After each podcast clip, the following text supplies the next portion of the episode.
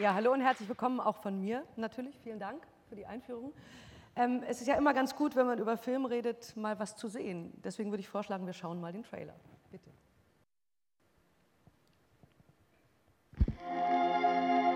Das ist das Wolkenatlas-Sextett? Ich kann es einfach nicht mehr ausschalten. Es gibt nur eine Handvoll Exemplare davon. Aber trotzdem kenne ich es. Ich weiß es genau. Das ist sie. Die Musik aus meinem Traum. Ich habe ganze Sätze darin in der Vorstellung geschrieben, dass wir uns in verschiedenen Leben, verschiedenen Epochen immer wieder begegnen. Ich kann nicht erklären, warum, aber als ich vorhin diese Tür öffnete, da ereilte mich ein intensives Déjà-vu.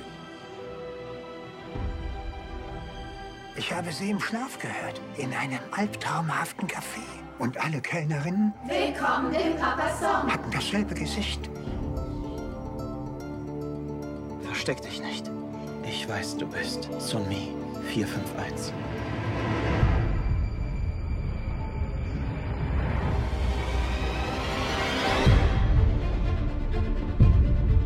Gestern führte mein Leben in eine Richtung. Heute führt es in eine andere. Haben Sie auch manchmal das Gefühl, das Universum ist gegen Sie? Furcht, Glaube, Liebe, Phänomene, die den Verlauf unseres Lebens bestimmen. Diese Kräfte nehmen ihren Anfang lange vor unserer Geburt und überdauern unseren Tod.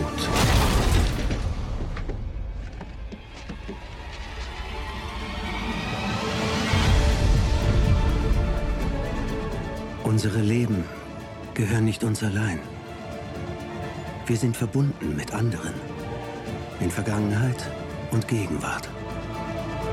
Und aus jedem Verbrechen und jeder guten Tat wird unsere Zukunft geboren. Ich werde dich nie mehr allein lassen.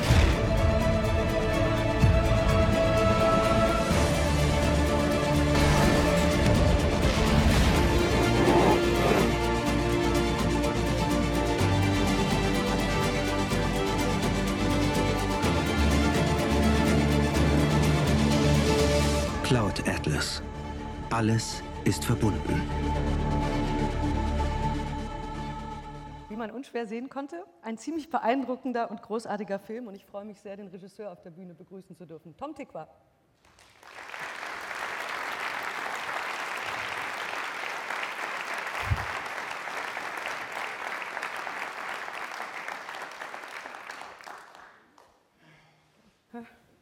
Erschöpft?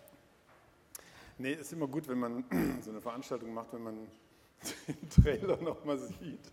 Quasi so, ach ja, stimmt. Da so war doch das. was. Ähm, weil ich bin natürlich gerade im Prozess, der, die meisten werden es ja wissen, der Film ist ähm, schon in den Kinos,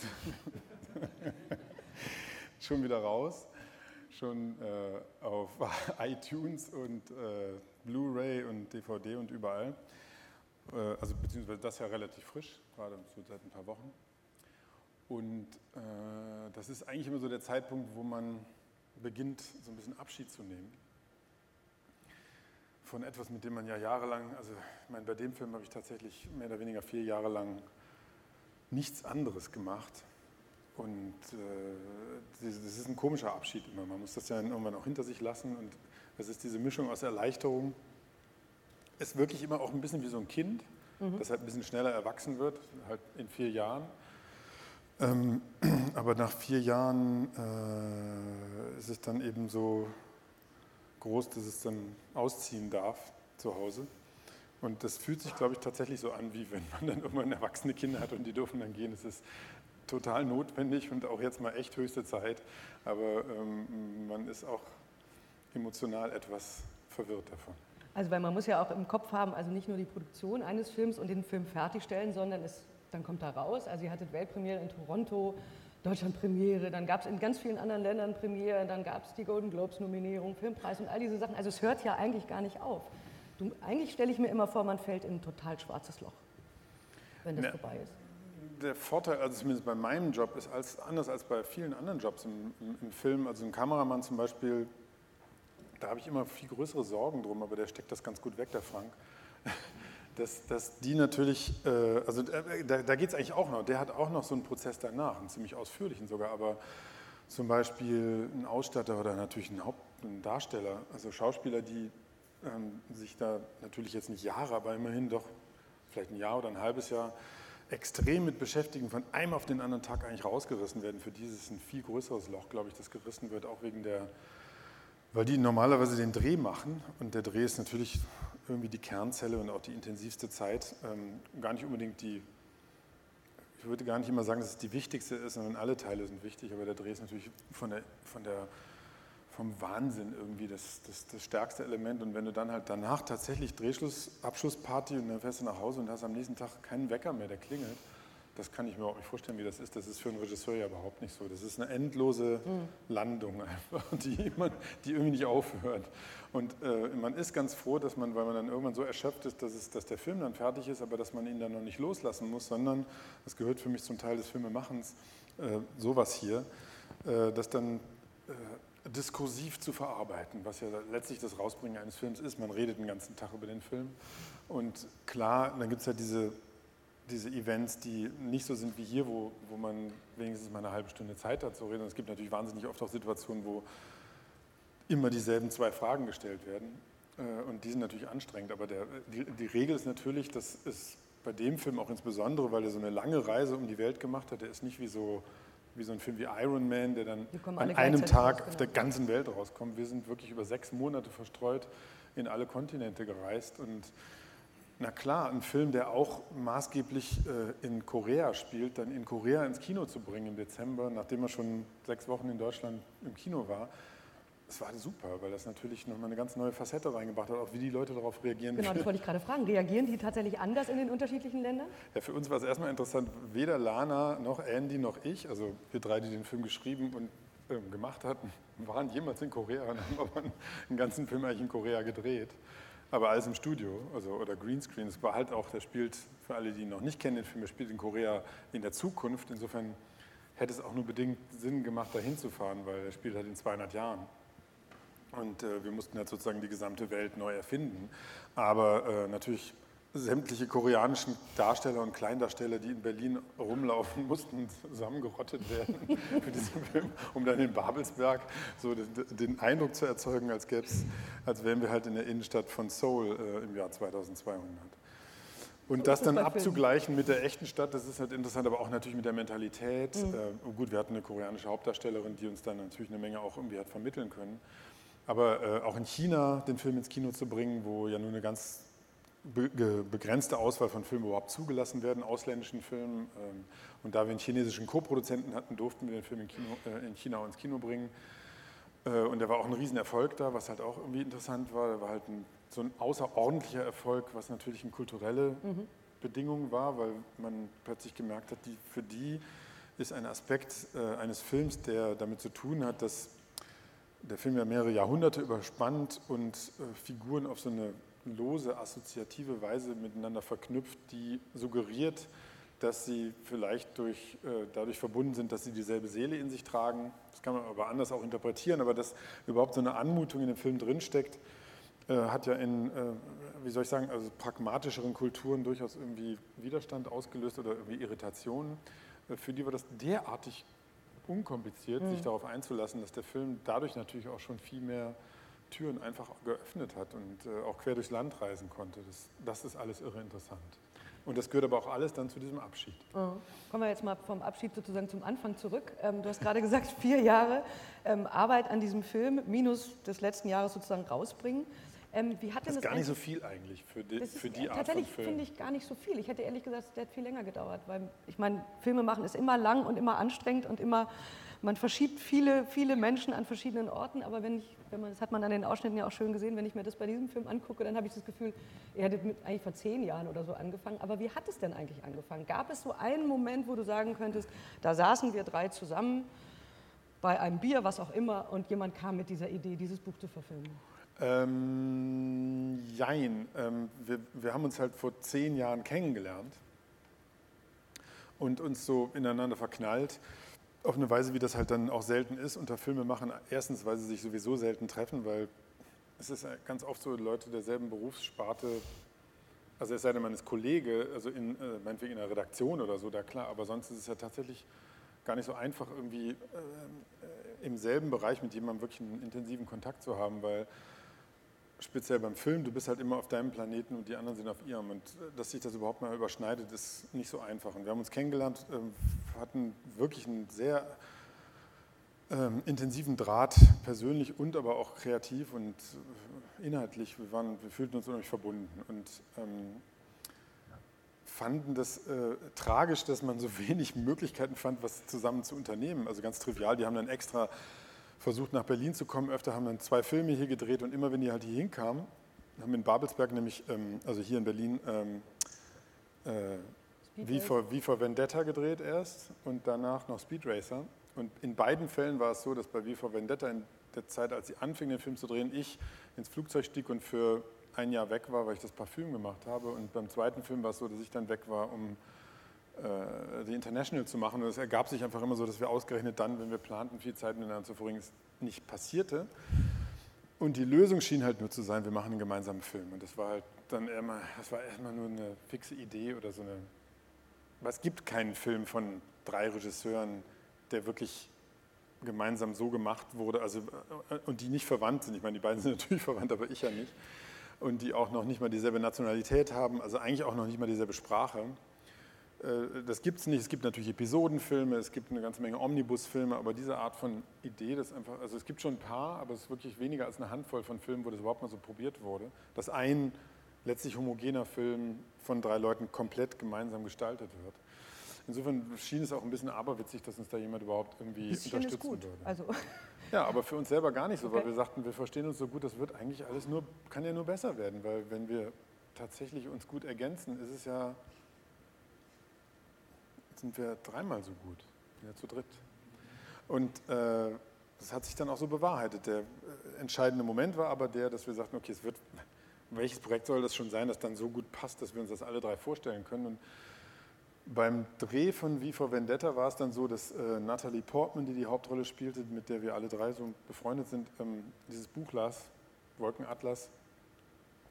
Und äh, die ist ein bisschen so, die ist ein Bücherwurm, die so, glaube ich, so ein Netzwerk hat von Leuten, denen sie immer sagt, was sie lesen sollen und wir gehören halt dazu. Und dann wurde das quasi an uns distribuiert und dann hatten wir das zu lesen. Und dann gab es tatsächlich diesen Effekt, dass wir alle drei so darauf abgefahren sind und natürlich auch sahen, okay, das gibt besondere Möglichkeiten dafür, mehrere Perspektiven, mhm. weil es eben sechs Geschichten sind, die zu einer vereint werden. Das wird gerade von Nutzen sein, dass wir, dass wir mit unterschiedlichen ähm, Sichtweisen an einen Film herankommen, der, der unterschiedliche Erzählstränge miteinander vereinen muss.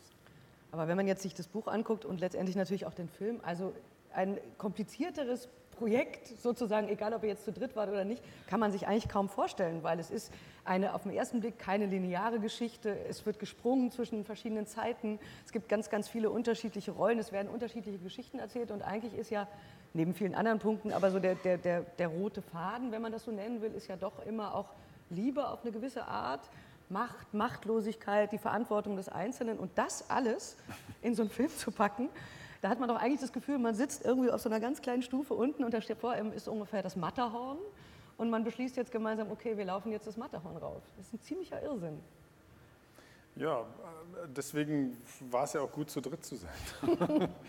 Ganz simpel, das hat tatsächlich äh, die Sache wahrscheinlich machbar gemacht. Mhm. Ich weiß nicht, ob wir das alleine, dass man jetzt jeder für sich genommen alleine geschafft hätten, das ist natürlich hypothetisch, aber die, äh, der Film, auch wenn es nur vier Jahre waren, in Anführungsstrichen, war so gespickt, also der gesamte Weg war so gespickt mit... Äh, mit Komplikationen und Widerständen und, äh, und ganz auch eigentümlichen Hindernissen, mit denen keiner rechnen konnte, dass es eigentlich jederzeit einen Anlass gab, sich äh, eigentlich abzuspringen und aufzugeben. Also gerade was das Finanzieren des Films betraf, war es war zwischenzeitlich völlig absurd und auch wir, wir, haben ja dann entschieden, den Film, es ist wahrscheinlich historisch einer der aufwendigsten sogenannten unabhängigen Filme. Unabhängig heißt eigentlich heutzutage ist ein Begriff, der nichts anderes bedeutet als ein Film, der nicht von einem, äh, einem der großen amerikanischen Studios maßgeblich finanziert ist. Dann ist eigentlich ab da ist jeder Film unabhängig. Also 90 Prozent, 98 Prozent aller Filme sind unabhängig. Äh, äh,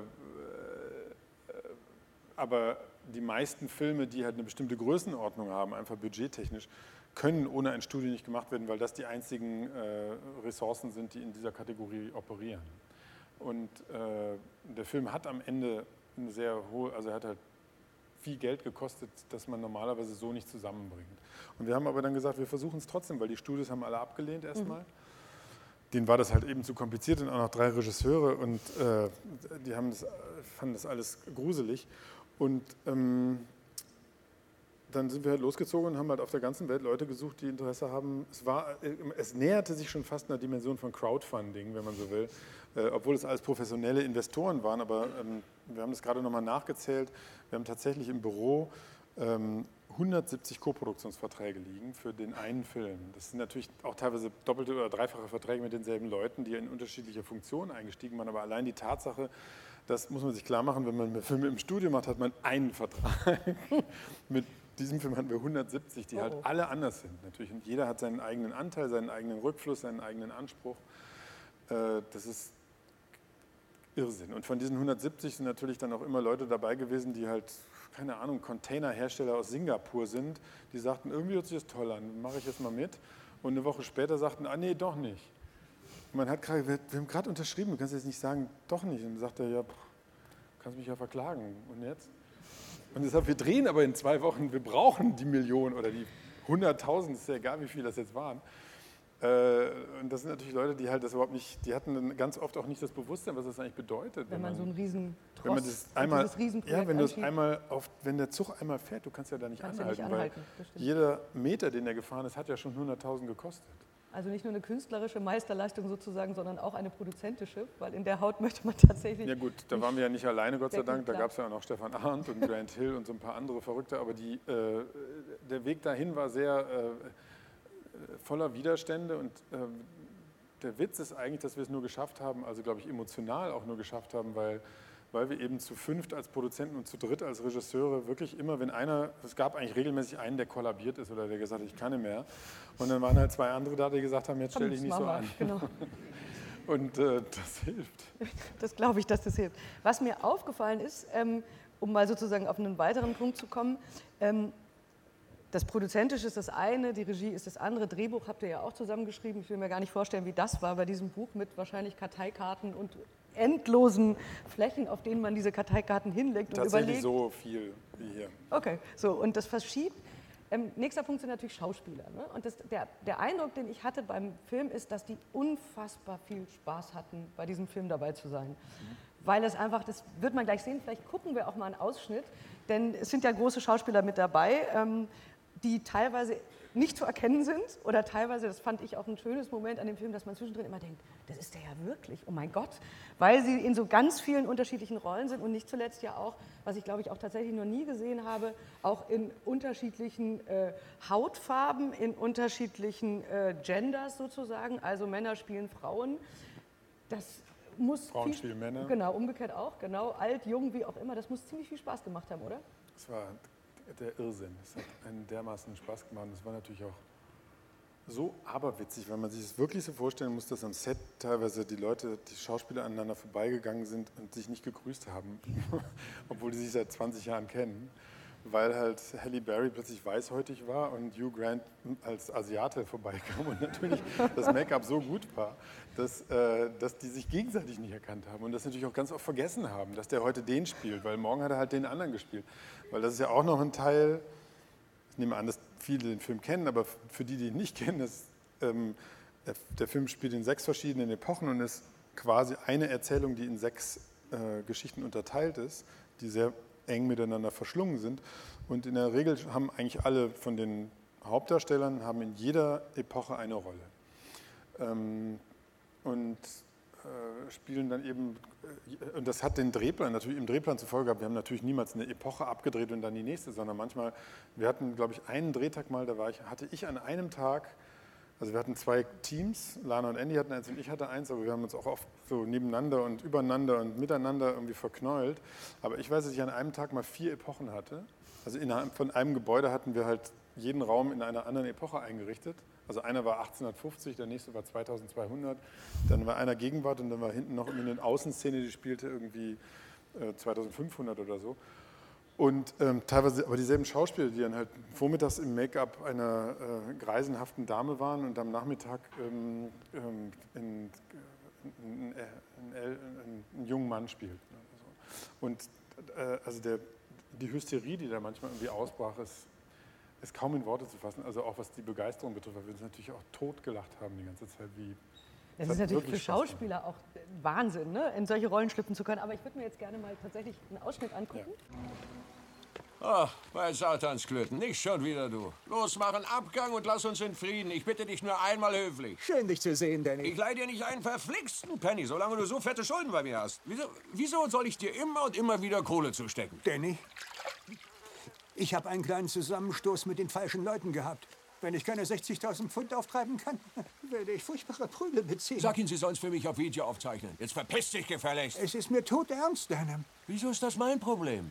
Weil wir Brüder sind. Hast du überhaupt kein Gewissen? Ein paar von meinen hübschen kleinen Pillen und ein Gin Tonic trösten mich darüber hinweg. Danny, hilf mir. Bitte. Dan, mit wem sprichst du da? Hallo, Joshit. Hallo, Timothy.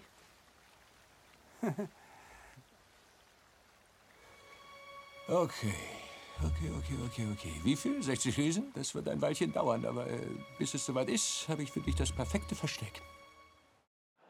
ich weiß nicht, ob Sie ihn erkannt haben. Also ich muss gestehen, ich habe eine Weile gebraucht. Also Jim Broadbent, den erkennt man, finde ich sehr deutlich, aber der Mann am Pool, Hugh Grant, also ich habe den tatsächlich im Film das erste Mal erkannt durch seine Bewegung, weil er so eine ganz typische Art hat zu laufen, immer so genau. ein bisschen schlaksig und dann dachte ich, oh mein Gott, wie sieht der aus? Der ist es ja wirklich. Ja. Und er hat, glaube ich, auch in einem Interview tatsächlich gesagt, er spielt ja auch verschiedene Rollen, unter anderem einen kannibalistischen Krieger. Ich glaube, das hat ihm am meisten Spaß gemacht, oder? Ja, das hat uns auch am meisten Spaß gemacht, natürlich. Hugh Grant als Kannibale ist macht Spaß zu inszenieren. Also, also was aber toll war, das muss man einfach so sagen, wenn der auf so einem Pferd sitzt, äh, so mit so einer Kriegsbemalung und oben ohne und mit so einer wahnsinnigen, was der für eine, was der für eine aggressive Männlichkeit auch drauf hat, das Erstaunlich. weiß, glaube ich, keine Schwiegermutter. ich wusste das ohne Schwiegermutter zu sein auch nicht. Nee, aber der war, ja immer das so ist auch interessant, weil wir den natürlich dann, ich habe den ja erst mit dem Film kennengelernt und der hat äh, der hat das alles drauf und das ist so interessant. Ich habe den auch gefragt, wieso spielst du denn nie sowas? Und sagt er, naja, was soll ich denn machen? Ich kriege halt einfach 5000 Drehbücher, die sind alle Remakes von Notting Hill. Und äh, ich, wenn mal eins dazwischen ist, das nicht so ist, dann mache ich das ja auch sofort. Das habt ihr mir ja jetzt geschickt und obwohl ich nur eine Nebenrolle spiele, darf ich wenigstens überhaupt irgendwas anderes machen. Und äh, das muss man sich mal kurz merken, dass der, äh, da glaube ich durchaus das Bedürfnis ist. Er hat ja bewiesen, der, hat, der spielt in dem Film, es sind ja eigentlich sechs kleine Rollen, aber ich finde, die sind alle sehr imposant. Sehr präsent. Sehr, sehr äh, eindrucksvoll und sehr äh, beunruhigend. Und er ist, ähm, er ist sehr aufgegangen, auch in der, er spielt ja eigentlich den, den Antagonisten in dem Film. Er spielt ja wirklich einen, einen, einen ziemlichen Widerling. Und also sechsmal. Er spielt eigentlich sechs Ekel. Und äh, das hat er mit großer Inbrunst gemacht und man hat auch gemerkt, dass das wirklich, das ist, das ist authentisches Potenzial. Du hast also was rausgeholt, was wir alle noch nicht wussten von Hugh Grant. Vielleicht versuchen wir das mit einem Ausschnitt nochmal. Es gibt ja ähm, viele große Schauspieler in diesem Film, aber hier gibt es noch einen ähm, und auch bei dem musste man am Anfang oder musste ich genauer hingucken, bis ich ihn erkannt habe.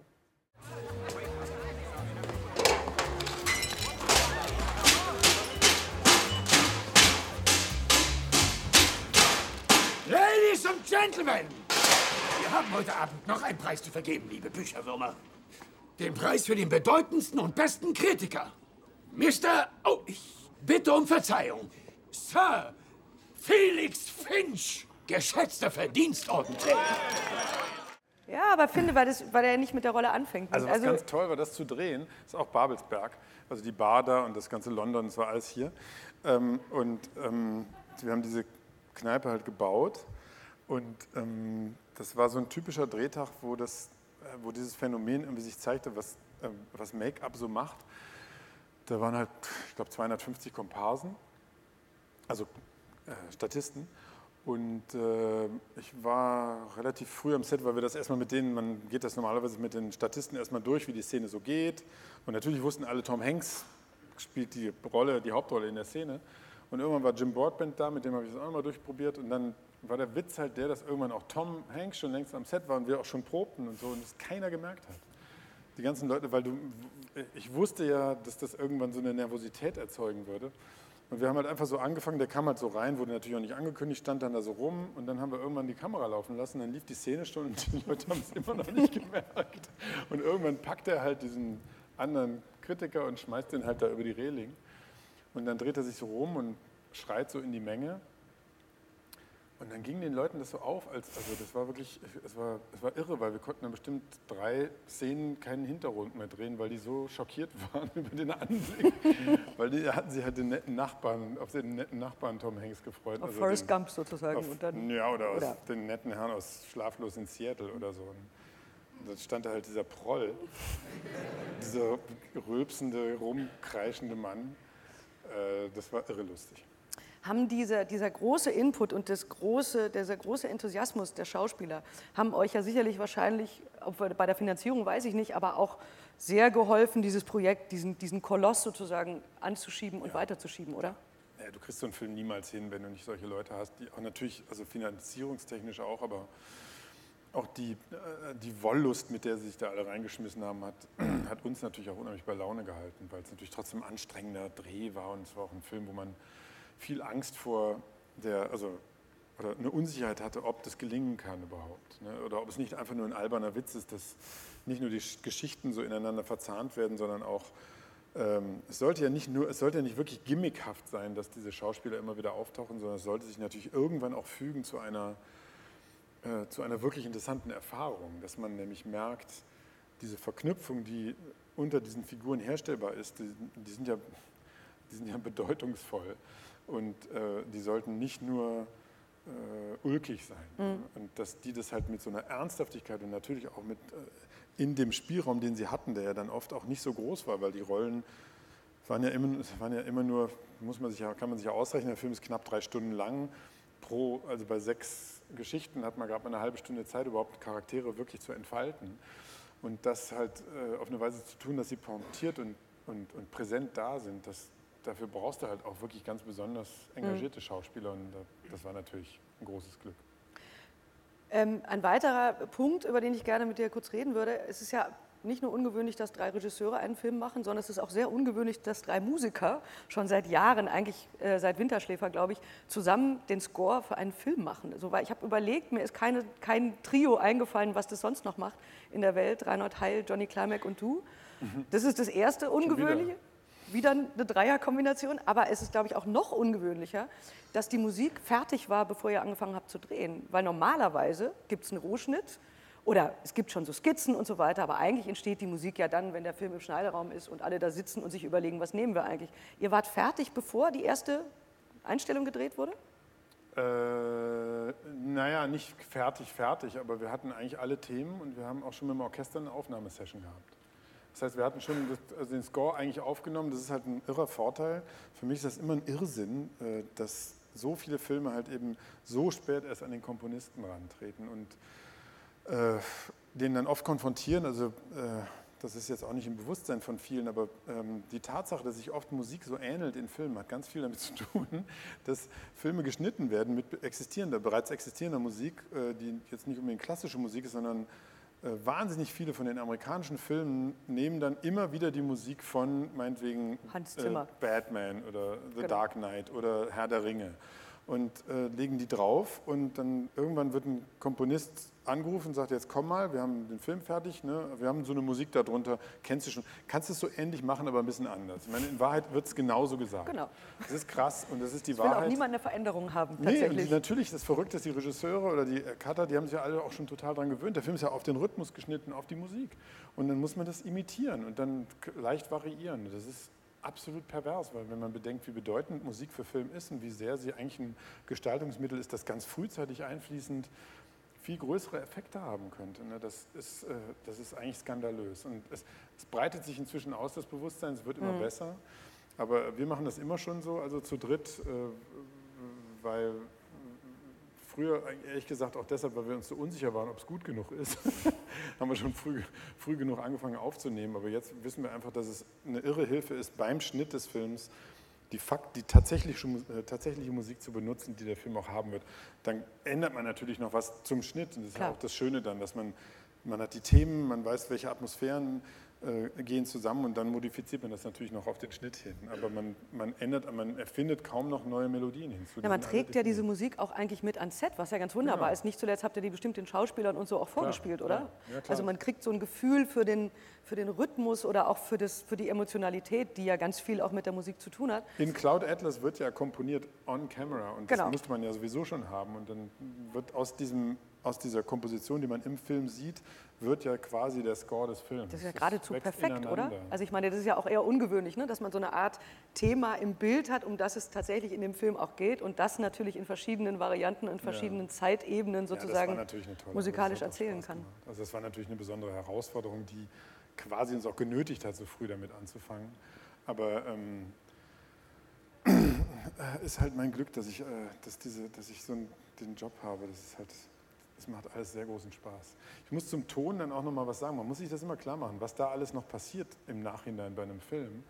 Und was wir jetzt hier auch gerade gehört haben, leider äh, in, in Doppelstimme, aber ähm, in fast allen Ländern Europas oder so und in Deutschland ja eben auch, äh, sehen wir, Sie, die meisten ja, den Film dann ja auch gar nicht in der Originalsprache, sondern in der Synchronfassung. Die ist ja nochmal eine Ebene, die halt dann zum Schluss draufkommt. Das ist auch eine Ebene, die äh, die, die man nicht unterschätzen. Das ist ein riesen kreativer Vorgang nochmal. Und ich bin sehr stolz und sehr glücklich mit dieser Synchronisation. Das, das, das, das ist eine, eine, irre Arbeit gewesen. Mhm. Tolle Leute, die da gearbeitet haben, die auch sehr viel Zeit sich da genommen haben.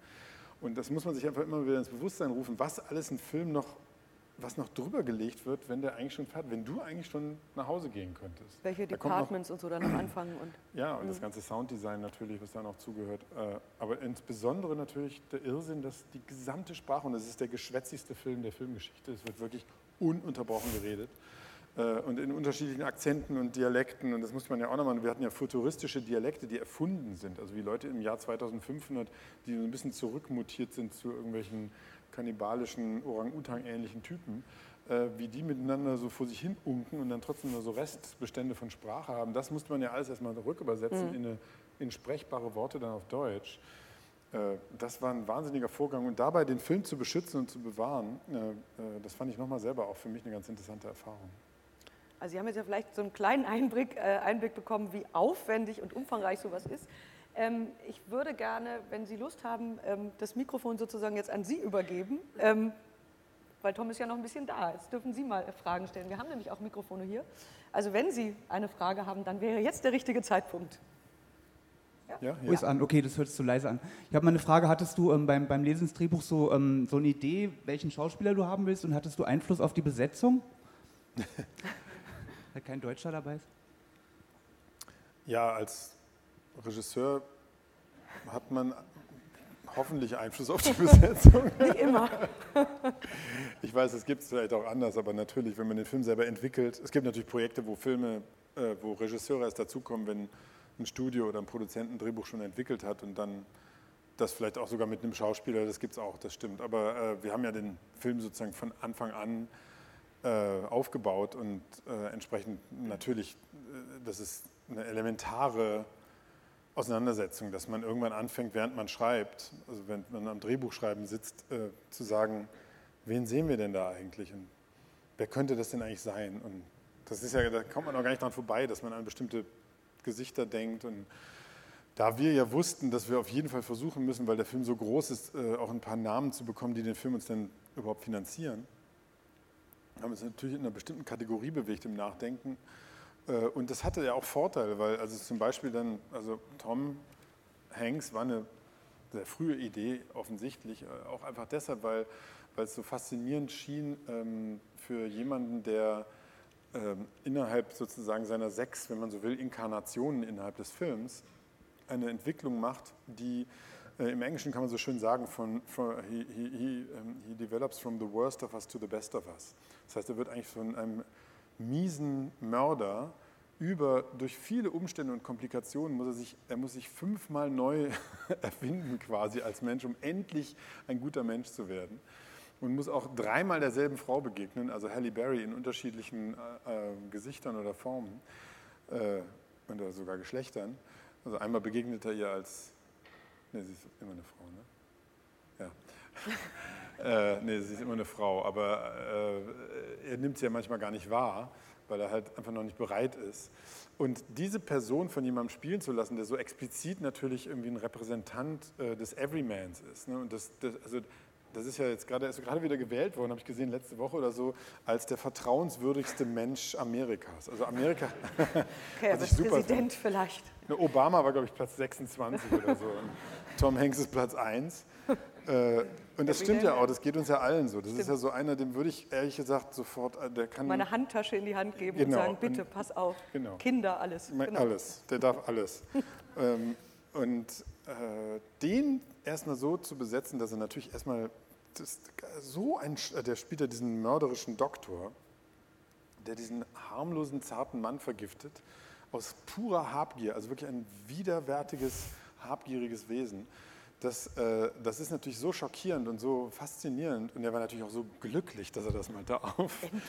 Äh, hat sich mit Inbrunst wirklich drüber hergemacht und dann aber trotzdem diese irre Idee, dass er sozusagen äh, was ja Figuren in Filmen immer, also Schauspieler wollen natürlich äh, äh, Entwicklungen durchmachen in, in ihren Rollen und wollen, also äh, wie auch immer, irgendwas lernen und etwas darstellen, was Menschen sozusagen in ihrem Leben natürlich irgendwie durchmachen. Und dass er das aber über sechs Leben tun durfte, war natürlich äh, Schlaraffik für ihn und gleichzeitig die optimalste aller Ideen, weil er sozusagen dadurch, wir können nie umhin zu sagen, das bin auch irgendwie ich, weil Tom Hanks ist irgendwie ich. Wir sind alle Tom Hanks irgendwie, auch wenn wir Mörder sind. Und dann holt er eben auch den Mörder aus uns raus. Und das ist natürlich das Tollste. Du willst ja projizieren können für einen Zuschauer. Und äh, weil dieser Nachhang da war mit den deutschen Schauspielern, ich meine, was soll ich denn machen? Ich drehe nur mal einen englischen Film. Ich meine, das ist einfach ein Problem, das äh, keinem bewusst zu sein scheint. Aber wenn man einen englischsprachigen Film dreht, in dem auch Sprache so sehr im Zentrum steht auf eine Weise, dass sie, was man natürlich bei der Synchron nur bedingt irgendwie zum Ausdruck bringen kann, aber natürlich im Original muss man sich ja wirklich darauf einlassen. Äh, die Nuancen der Sprachlichkeit in dem Film sind so mannigfaltig, dass äh, das kann natürlich nur ein äh, Muttersprachler auch ausfüllen. Das ist und da gibt es halt einfach natürlich, es gibt ein paar bilinguale, aber sagen wir so die anderthalb oder die fünfeinhalb, die es da gibt, die haben wir auch alle getroffen und das passte dann, der muss ja auch passen. Und äh, Christoph Walz hatte keine Zeit. Der muss ja immer ran jetzt. äh, und so war das, glaube ich, ungefähr. Und, und ein paar äh, Deutsche sind ja auch drin. Ja, Martin ich meine, Wuttke, Martin Wuttke äh, spielt auch, finde ich, ein paar wirklich fantastische Rollen. Stimmt. Und auch, auch ausgesprochen gemeine, gemeingefährliche Rollen. Und Götz, ähm, Götz Otto ist ja auch toll. Stimmt. Sind schon ein paar dabei, aber es gab halt leider für die Hauptrollen, das war einfach, das ging nicht. Und das finde ich dann auch konstruiert, wenn man das dann versucht. Oder ich meine, du kannst ja auch dann nicht einen Deutschen nehmen und den dann in Englisch synchronisieren. Das akzeptiert halt im Ausland keiner. Das ist ein kompliziertes Thema, weil die Wahrheit ist natürlich, ich mache ja nicht englischsprachige Filme, weil ich das so dolle finde, sondern weil, ähm, wenn ich diese Art von Projekt entwickle, dann äh, ist es eben nur für ein bestimmtes Budget machbar. Und in dieser Kategorie kann man nur in Englisch drehen. Das ist einfach so, man, weil sonst ist der Markt nicht da. Sonst also wenn ich dem singapurianischen Investor, der dann sowieso abgesprungen ist, erzählt hätte, der Film ist auch noch auf Deutsch, dann hätte der nicht fünf Mark rausgerückt. Und äh, das ist halt so. Das ist auch absurd, weil natürlich das selbst Leute machen äh, in Ländern, in denen Filme synchronisiert werden. Aber es hat natürlich damit zu tun, dass man eine entsprechende Besetzung auch mitliefern kann. Und es gibt halt eben nur ganz wenige naja, es gibt halt eigentlich keine deutschen Weltstars außer Christoph Waltz. Christoph Waltz. Im Augenblick, oder? Im Vergesse ich gerade jemanden? Äh, nee, also ich habe auch überlegt, aber ich glaube tatsächlich außer Christoph Walz. Also ich wüsste jetzt auch nicht. Gibt's Franka Potente, ne? so, da haben wir noch Fragen. Jetzt nehmen wir mal eine Dame, vielleicht die Dame hier vorne mit dem Hals. Ach, okay, das kann ich von hier oben leider nicht sehen, sorry. Ich nehme es trotzdem gerne, das Mikro. ähm, ja, die Frage, wo wir gerade bei Produzenten sind, wie reagieren potenzielle Co-Produzenten, wenn man ihnen sagt, ich äh, möchte Kunst machen? Also im Grunde ist es, ist es ja der ähm, Balanceakt zwischen Mainstream und Kunst und sehr gut gelungen, finde ich. Also insofern.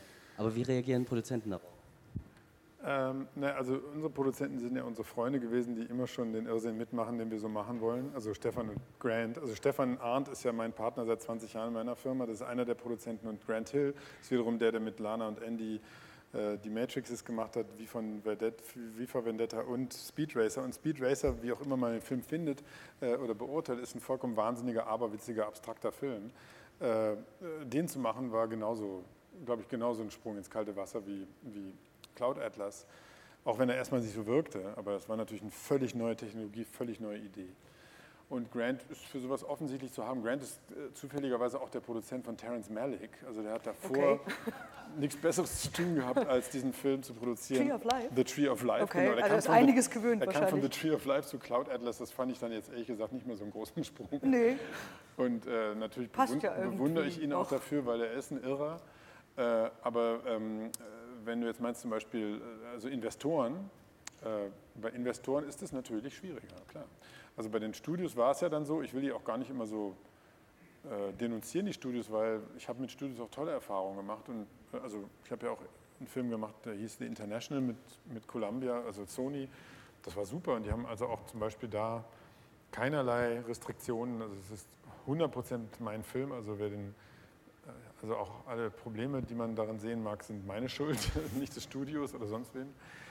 Und ähm, bei, äh, bei Cloud Atlas war es dann halt einfach so, dass äh, Warner Brothers eben gesagt hat, wir finden das Projekt toll, aber wir haben einfach nicht das Potenzial, dieses gesamte Budget zu stemmen und sind dann am Ende eben nur, haben halt Amerika gekauft. Die haben halt sozusagen die Rechte von Amerika gekauft. Das waren leider nur 15 Prozent vom Budget, die sie dafür auf den Tisch gelegt haben. Deswegen mussten wir halt die anderen 87 Millionen woanders besorgen.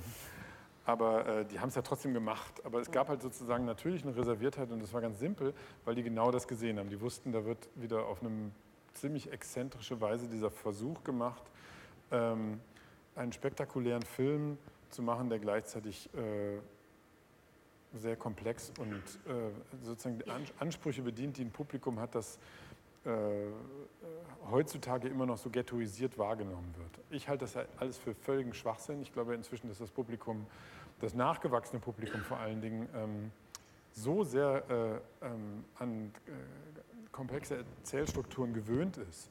Also ich meine, die ganze, also wir sitzen ja hier bei Apple, also die ganze, äh, die Welt der Menschen, die äh, mit Computern äh, aufgewachsen ist. Und das hat sich auch übrigens so bewahrheitet, dass das Publikum nicht wie erwartet ein älteres ist, das sich auch mal so einen seriösen, anspruchsvollen Literaturfilm anguckt, sondern die, der, der, Großteil des Publikums, und weswegen der Film dann auch ein Erfolg geworden ist, war, äh, war ein junges Publikum, das überhaupt keine Probleme nämlich hatte mit der äh, multi-layered Structure des Films, also mit den vielen Ebenen, die der Film zusammenbringen wollte, weil so sitzen wir alle ja sowieso den ganzen Tag vom Monitor. Ich meine, wer liest denn heutzutage schon noch einen Text, ohne nicht ein Unterfenster und noch ein Unterfenster und noch ein Unterfenster mhm. zu öffnen, um den Text begleitend irgendwie vielleicht noch zu konterkarieren oder zu ergänzen? Und das hat nichts mit Unkonzentriertheit zu tun. Das ist für mich auch so ein irgendwie ein abgetakelter äh, Topos, dass man so sagt, naja, also auf dem Computer kann ich doch nicht konzentriert irgendwas lesen. Also ich finde natürlich, das ist eine andere Form der Vertiefung, äh, die für mich inzwischen so, so zum Alltag gehört, dass ich gar nicht mehr sagen kann, ich kann mich gar nicht mehr erinnern, wie das mal war, nur einen Text lesen. Ich finde es auch frustrierend, wenn ich manchmal irgendwo im Zug sitze und, meine, und eine Zeitung in der Hand habe und kann ich mal eben gucken, wer war denn das nochmal, der da in diesem Artikel steht und der nicht erklärt wird. Und ich kann nicht mal eben gucken, finde es super, dass ich das kann. Und äh, diese Form der Simultanität im Narrativ, das im Computer, also auf dem Monitor unseres Computers, unseres, äh, also äh, dieses Alltagsgegenstandes so äh, allgegenwärtig ist, haben wir sozusagen relativ selbstverständlich in diesen Film integriert und ähm, sind dafür ja auch belohnt worden, weil es wurde eben nicht als störend empfunden. Ich weiß, das Film, man, wie, wie bei allen irgendwie Neuerungen braucht man einen Moment. Ne? Der Film haut einem erstmal diese sechs äh, Ebenen um die Ohren. Äh, aber das ist äh, wie übrigens auch bei jeder Fernsehserie heutzutage. Ne? Und wir ich alle sind sagen. auch Ferien, äh, Serien-Junkies geworden. Also wahrscheinlich jeder hier im Saal geht heute Abend nach Hause und hat Mad Men oder äh, Homeland oder, äh, oder, was, Game of Thrones oder welche Serie auch immer gerade noch da liegt und denkt, naja, eine noch. Und dann ah, vielleicht noch eine. Komm, es ist erst eins. Komm, eine, eine schaffen wir noch. Morgen wird es spät. Alle machen das. Und ja. was ist in den Serien los? Ich meine, die werden 84 Charaktere um die Ohren gehauen, ununterbrochen, bis du irgendwie landest auf Planeten, die du vor 16 Folgen das letzte Mal gesehen hast und weißt sofort wieder, wo du bist. Warum? Weil wir geschulte, neu geschulte Erzählsysteme im Kopf verankert haben, die, die schon längst da sind, die auch vielleicht vor 20 Jahren wirklich nicht da waren. Die sind neu. Das ist anders. Und das ist toll. Und ähm, dass sich jetzt das Kino da auch frei drin bewegen kann und sollte, ist äh, mein neues Credo. Es ist ein geradezu perfektes Schlusswort. So. Denn wie das ja immer so ist, die Zeit rennt wahnsinnig. Echt? Ähm, und es ist leider vorbei. Es ist ja sehr schade. Ähm, Tom Tikva.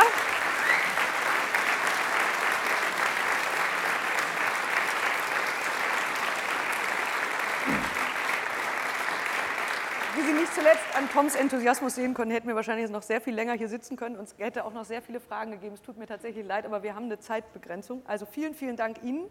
Vielen Dank, Tom. Ich hoffe, alle Menschen, die den Film bis jetzt noch nicht gesehen haben, haben jetzt so viel Lust bekommen, ihn zu sehen. Er ist äh, bei iTunes im Store erhältlich und ähm, lohnt sich tatsächlich, auch auf dem Fernseher. Im Kino ist es natürlich noch ein bisschen toller, aber auf dem Fernseher ist es auch gut. Vielen Dank. Beamer.